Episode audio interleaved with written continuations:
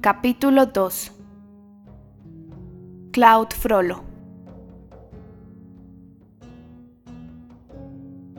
En efecto, Claude Frollo no era un personaje vulgar. Pertenecía a una de esas familias medias a las que llamaban indistintamente, en el lenguaje impertinente del siglo pasado, alta burguesía o pequeña nobleza. La familia había heredado de los hermanos Paclet el feudo de Tirechap, que dependía del obispo de París y cuyas 21 casas habían sido objeto en el siglo XIII de muchos pleitos ante el provisor. Como poseedor de este feudo, Claude Frollo era uno de los siete 21 señores aspirantes a ascenso en París y sus arrabales, y durante mucho tiempo se pudo ver su nombre inscrito en calidad de tal entre el Hotel Tancarville, perteneciente a Maese François Lerres, y el Colegio de Tours, en el cartulario depositado en San Martín de Champs.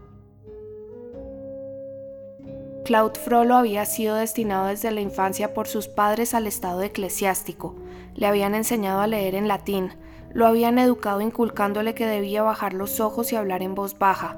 A muy temprana edad, su padre lo había internado en el colegio Torchi, en la universidad. Allí había crecido, en compañía del misal y del lexicón. Era, por lo demás, un niño triste, reservado, serio, que estudiaba con pasión y aprendía deprisa. No vociferaba en los recreos, intervenía poco en las trifulcas de la calle Foiré.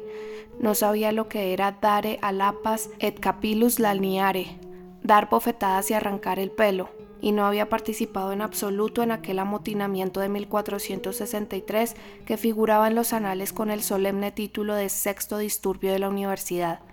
Raramente se burlaba de los pobres estudiantes de Montaigu por las capas que les habían valido el nombre de capetes, ni de los becarios del colegio de Dormans por su tonsura y su sobre todo de tres piezas de paño verde, azul y violeta, azurini colores et bruni, como dice la carta del cardenal de las cuatro coronas.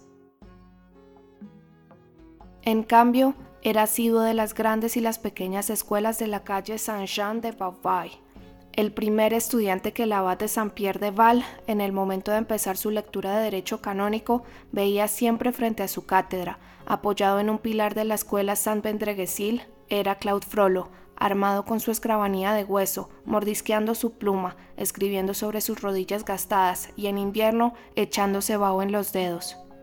El primer oyente que Mr. Miles Dislers, doctor en Derecho, veía llegar jadeante todos los lunes por la mañana cuando abrían las puertas de la escuela del chef Saint-Denis era Claude Frollo. Así pues, a los 16 años, el joven clérigo habría podido competir en teología mística con un padre de la Iglesia, en teología canónica con un padre de los concilios y en teología escolástica con un doctor de la Sorbona. Superada la teología, se había precipitado hacia el decreto. Del maestro de las sentencias había pasado a las capitulares de Carlomagno y había devorado sucesivamente, en su apetito de saber, decretales tras decretales, las de Teodoro, obispo de Hispalis, las de Bouchard, obispo de Worms, las de Yves, obispo de Chartres. Luego, el decreto de Graciano, que sucedió a las capitulares de Carlomagno. Más adelante la compilación de Gregorio IX, después la epístola superespécula de Honorario III. Llegó a entender y a dominar ese vasto y tumultuoso periodo del derecho civil y del derecho canónico en lucha y en crisis en el caos de la Edad Media, periodo que el obispo Teodoro abre en 618 y que cierra en 1227 el Papa Gregorio. Digerido el decreto, se sumergió en la medicina y en las artes liberales, Estudió la ciencia de las hierbas y la ciencia de los ungüentos. Se hizo experto en fiebres y en contusiones, en heridas y en abscesos. Jacques Despars lo había aceptado como médico físico, Richard Delaine como médico cirujano. Recorrió asimismo todos los grados de licenciatura, magisterio y doctorado en artes. Estudió lenguas, latín, griego y hebreo, triple santuario entonces muy poco frecuentado. Era una auténtica fiebre por adquirir y atesorar en materia de ciencia. A los 18 años había pasado por las cuatro facultades. Le parecía al joven que la vida tenía un único objetivo, saber. Fue más o menos por esa época cuando el calor excesivo del verano de 1466 provocó aquella peste que se llevó a más de 40.000 criaturas en el vizcondado de París, entre otros, dice Jean Trois, a Maese Arnoul, astrólogo del rey, que era un hombre de bien, prudente y agradable. Se corrió el rumor por la universidad de que la calle Tireshap estaba siendo particularmente azotada por la enfermedad. Allí es donde residían, en su feudo, los padres de Cloud. El joven estudiante, muy alarmado, se apresuró a ir a la casa paterna. Cuando llegó, se encontró con que su padre y su madre habían muerto el día anterior. Un hermanito que tenía, todavía en pañales, vivía aún y lloraba abandonado en su cuna. Era todo lo que le quedaba a Cloud de su familia. El joven cogió el niño en brazos y salió, pensativo. Hasta ese momento había vivido exclusivamente en la ciencia. Empezó entonces a vivir en la vida. Esta catástrofe supuso una crisis en la existencia de Cloud. Huérfano, primogénito, cabeza de familia a los 19 años, se sintió rudamente trasladado de los sueños de estudiante a la realidad del mundo. Entonces, lleno de piedad, se consagró apasionadamente a aquel niño, su hermano. Cosa extraña y dulce era un afecto humano para él, que solo había amado los libros.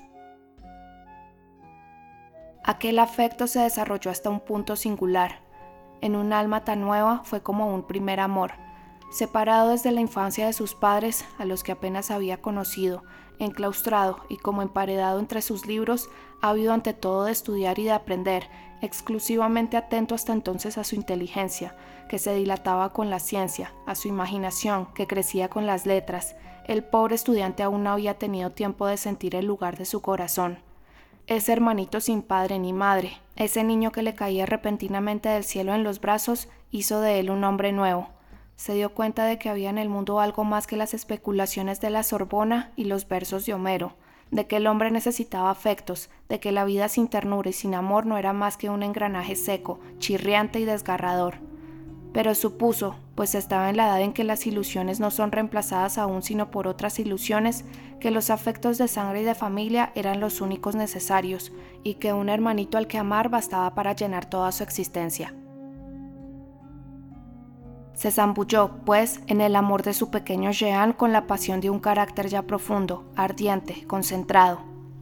Aquella pobre e indefensa criatura, hermosa, sonrosada, de cabellos rubios y rizados, aquel huérfano sin más apoyo que otro huérfano, lo conmovió hasta el fondo de las entrañas, y serio pensador como era, se puso a reflexionar sobre Jean con una misericordia infinita.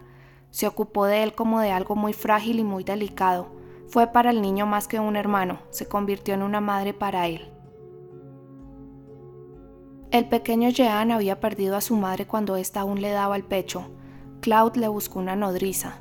Además del feudo de Tireshap, había heredado también de su padre el feudo Maulin, que dependía de la torre cuadrada de Gentilly. Era un molino sobre una colina, cerca del castillo de Winchester, Bicetre. La molinera estaba criando un hermoso niño, y el lugar no quedaba lejos de la universidad. Claude le llevó él mismo a su pequeño Jean. A partir de entonces, sintiendo el peso de una carga, se tomó la vida muy en serio. Pensar en su hermanito se convirtió no solo en una distracción, sino en el objetivo de sus estudios.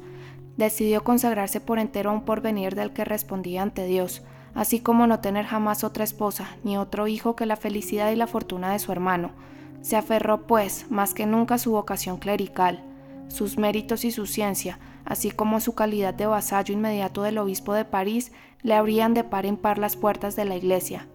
A los 20 años, por dispensa especial de la Santa Sede, era sacerdote y oficiaba, como el más joven de los capellanes de Notre Dame, en el altar llamado, por la misa tardía como se dice en él, altar epigrorum, altar de los perezosos.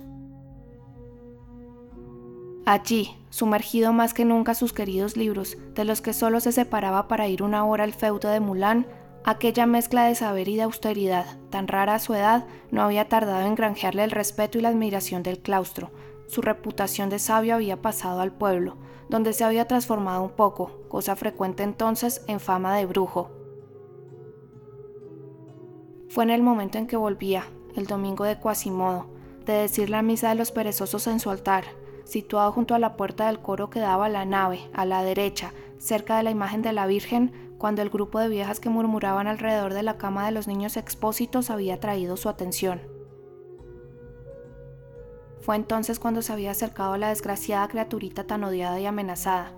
Aquel desamparo, aquella deformidad, Aquel abandono, pensar en su hermano, imaginar de repente que si él moría, su querido Jean podría también ser abandonado miserablemente en la tabla de los niños expósitos, todo eso se había galopado en su corazón, una gran compasión lo había invadido y se había llevado al niño. Cuando sacó a aquel niño del saco lo encontró realmente muy deforme. El pobre diablillo tenía una verruga en el ojo izquierdo, la cabeza hundida entre los hombros, la columna vertebral arqueada, el esternón prominente y las piernas torcidas, pero parecía tener una gran vitalidad, y aunque fue imposible saber en qué lengua balbucía, sus gritos anunciaban fuerza y salud. Aquella fealdad acrecentó la compasión de Claude, quien se prometió criar a ese niño por amor a su hermano, a fin de que cualesquiera que fueran en el futuro las faltas del pequeño Jean, éste tuviera en su favor aquella obra de caridad hecha pensando en él. Era una suerte de inversión en buenas obras que efectuaba para beneficio de su hermano, era un paquete de buenas acciones que deseaba regalarle por anticipado por si el bribonzuelo se encontraba un día escaso de esa moneda, la única admitida en el peaje del paraíso. Bautizó a su hijo adoptivo y lo llamó Quasimodo, bien porque quiso indicar así el día en que lo había encontrado, o bien porque quiso expresar con ese nombre hasta qué punto la pobre criatura estaba incompleta y apenas esbozada. Realmente, Quasimodo, tuerto, jorobado y patizambo apenas era un más o menos.